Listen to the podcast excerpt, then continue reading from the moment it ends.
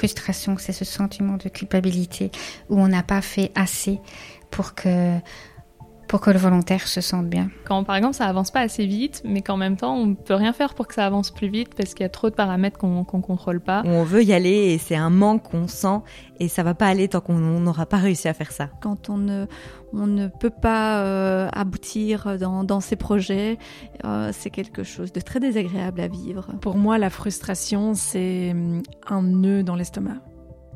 La frustration, elle a pu être particulièrement présente durant cette période sanitaire compliquée.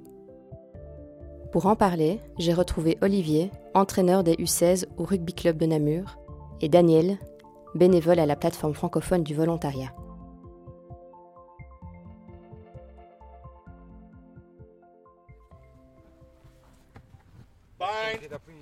Non, 7 1, 2, 3, 4, 5, 6 Encore 1, 2, 3 4, 5, 6 Ok, on sort. Vous, vous êtes là, en fait. Avant de pousser, vous faites un grand pas là. Puis vous n'y arrivez pas et vous êtes comme ça. Non, on est là. Vous écoutez Bulle d'air, le podcast qui raconte le lien entre le bénévolat et les émotions. Gagner 50 cm. Si on gagne 50 cm, on prend le ballon et on a gagné à mêlée. C'est eux qui reculent. Et après, c'est du travail. Ça marche? Petit pas, petit pas, petit pas. Première ligne.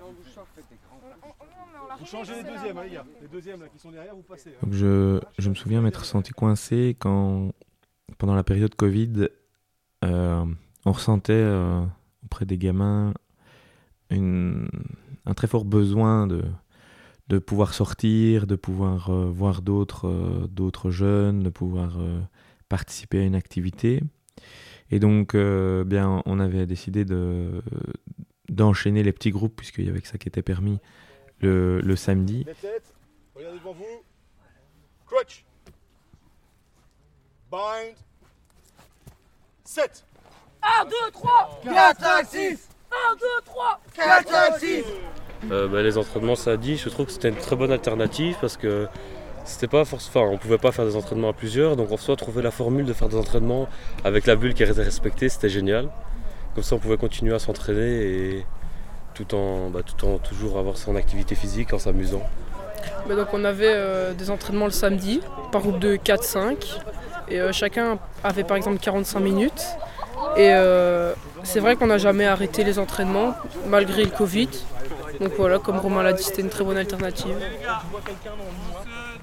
Et moi, je me souviens que parfois, j'avais envie de faire d'autres choses de mon samedi, puisque, étant donné qu'on devait enchaîner les groupes, ça augmentait la durée euh, de, notre présence.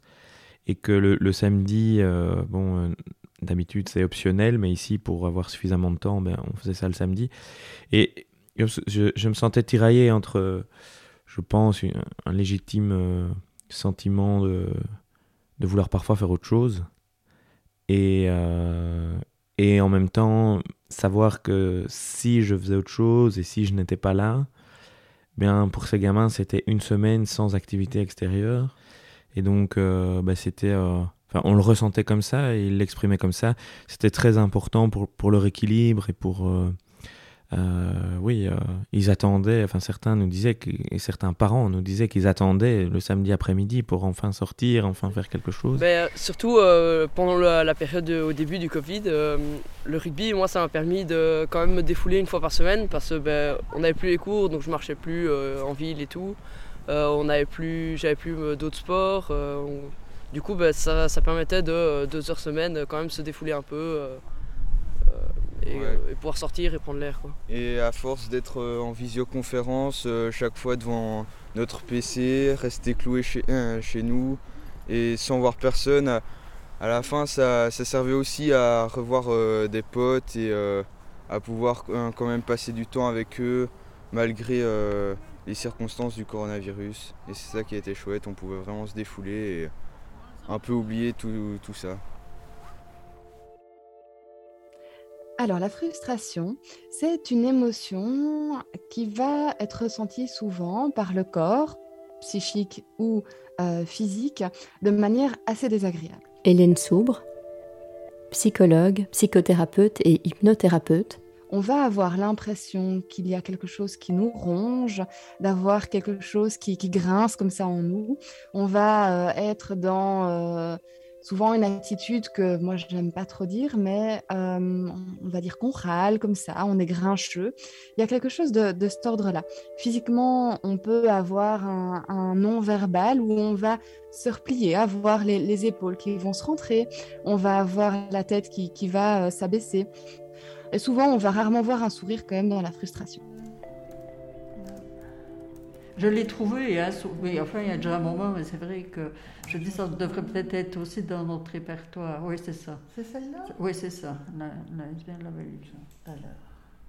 Refuge pour équité, c'est ça? Oui, c'est ça. Ah, c'est peut-être pas celui-là. Ah, ben celui-là, misère animale. Attends. Hop. Où ceci Allez, hop. On l'a rue de Gouny à Bienne. Et qu'est-ce que tu voulais euh... voir un peu s'il parlait de, de volontariat. Ah. J'ai bien pendant le confinement, il cherchait de, de l'argent, mais. Euh... Je me souviens m'être senti coincée euh, suite à, au confinement du Covid parce que nos permanences se sont arrêtées et donc j'ai perdu le compte. Je n'ai plus le contact avec la bénévole avec laquelle euh, je travaillais et ce sont quand même des, contacts constructifs, euh, voilà, et qui nous aident toutes les deux. Euh, pour assurer le suivi, on a remplacé les permanences par un suivi par mail et il y avait que moi en fait qui, qui répondait aux mails et donc je me suis sentie un petit peu toute seule, d'autant plus que je n'ai plus de contact avec ma collègue euh, bénévoles. Et par ailleurs, euh, bah, les, les, contacts avec la plateforme du volontariat étaient beaucoup plus espacés également. Je sais qu'il y a eu pas mal d'organisations qui étaient euh, inquiètes parce qu'elles n'arrivaient pas à garder contact avec leurs volontaires. Emeline, secrétaire générale de la plateforme francophone du volontariat. Le volontariat, c'est pas mal social. Il y a beaucoup de gens qui font ça pour pouvoir se voir, justement, rencontrer du monde. Et là, tout d'un coup, euh, en fait, euh, si on avait le droit de reprendre l'activité, ben, c'était euh, assez seul, ou en tout cas avec des belles distances. Et donc, en fait, on perdait finalement ce plaisir du social. et donc, c'était assez compliqué, je pense, pour les associations là de se dire ok comment est-ce que je vais réussir à motiver mes volontaires à revenir en plus les volontaires ont été comme toute une partie de la population, enfin voilà, ils, sont comme tout le monde, et donc il y en a une partie qui était effrayée à l'idée de revenir, qui avait peur d'être contaminée.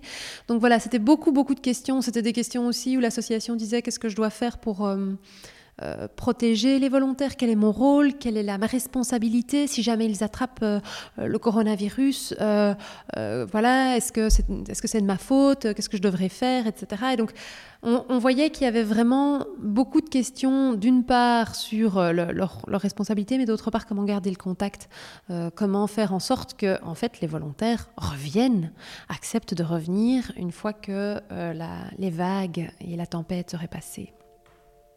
Qu'est-ce qu'on peut faire avec cette frustration Quand j'ai rencontré Hélène, je lui ai posé la question. Comment gérer cette frustration? Alors, on sait, elle est très désagréable à ressentir et on aurait très envie de se dire j'ai envie de passer à autre chose, je l'oublie, je la mets de côté. Et pourtant, c'est une émotion très très précieuse également. Et c'est une émotion où si on n'y prend pas un petit temps d'arrêt, si on ne l'écoute pas et qu'on la met de côté, et que la même situation qui nous a fait provoquer la frustration, on risque de la rencontrer encore et encore et encore, cette frustration risque évidemment de grandir. Bien sûr, si c'est une situation ponctuelle et qu'on se dit non, j'ai pas envie d'y mettre du temps, ben, on n'y met pas du temps et on se distrait. Par contre, si c'est une situation qu'on sait qu'on va re-rencontrer dans, notre vie, on aurait tout intérêt à s'y arrêter quelques instants. Et l'idée, ça va être de s'arrêter, de faire une petite pause avec soi-même, qui peut même prendre 2-3 minutes, de venir reconnaître cette émotion. Et dans la frustration, c'est le petit signal d'alarme d'un besoin ou de plusieurs besoins qui n'est ou ne sont pas nourris. On peut imaginer qu'on a notre euh, clignotant d'essence, de carburant dans notre voiture qui est en train de clignoter. On peut se dire, ben, soit je m'en fiche et je continue comme ça, sauf qu'à un moment donné, notre voiture va s'arrêter.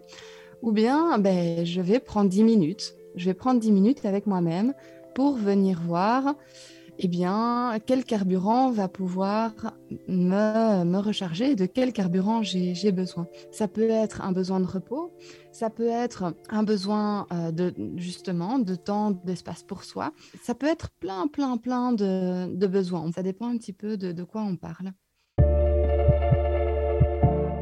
Bulle d'air, le podcast qui raconte le lien entre le bénévolat et les émotions.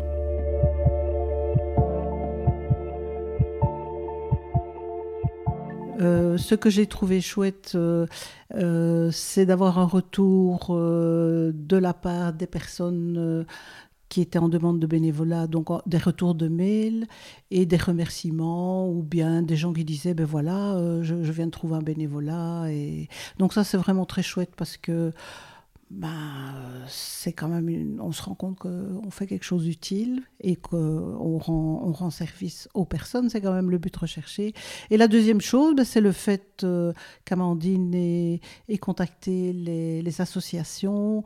Et de ce fait-là, moi, je me sens aussi plus efficace. Et pour moi, c'est important. Voilà, seul, seul! On est l'espace. Dylan, va préparer ton retour Louis Louis Loïc Louis Loïc Ce qui me soulage en général quand les responsabilités du bénévolat sont, un peu pesantes, bah, c'est de me dire que j'essaie de faire de mon mieux. Et, c'est le maximum que je puisse faire. Une fois que j'ai fait de mon mieux, ben voilà, c'est peut-être possible de faire mieux que moi, mais, moi je fais de mon mieux. Au-delà, euh, j'estime que ça sert plus, ça ne, me sert plus de, me prendre la tête, de stresser. Je peux de toute façon pas faire mieux avec les moyens dont je dispose, avec le temps dont je dispose, avec mes compétences, mes capacités. Ouais, c'est vraiment une, passion qu'ils veulent transmettre et tout bah, à des jeunes comme nous. Euh, et surtout essayer de, leur apprendre. Et parfois, bah, c'est un peu compliqué parce que on a aussi euh, turbulent et tout, ils essaient de garder l'ordre et bah, c'est pas facile quoi, parce qu'ils font ça bénévolement, ils se lèvent le samedi matin pour aller au match, euh, il faut préparer la séance avant et tout. Euh. Il y a beaucoup de, préparation à faire avant et c'est pas facile à les sous avec leur travail ou ou leurs études. Et vous? La dernière fois où vous avez ressenti de la frustration, c'était quand? Encore merci à Daniel et Olivier d'avoir pris part à cet épisode sur la frustration. Bulle d'air, un podcast de la plateforme francophone du volontariat réalisé avec le Xara.